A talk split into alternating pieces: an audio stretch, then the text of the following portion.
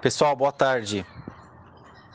Sobre as reclamações de descontos de VAVR que está surgindo aí nos grupos, os dirigentes sindicais e tudo mais, confirmei com a CEGEP se trata do, de desconto da diferença que não foi descontado na época da greve, tá?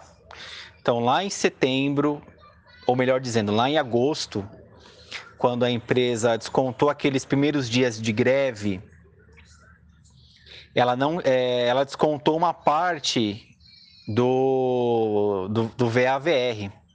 Aí depois, né, saiu a liminar que não podia descontar mais nada.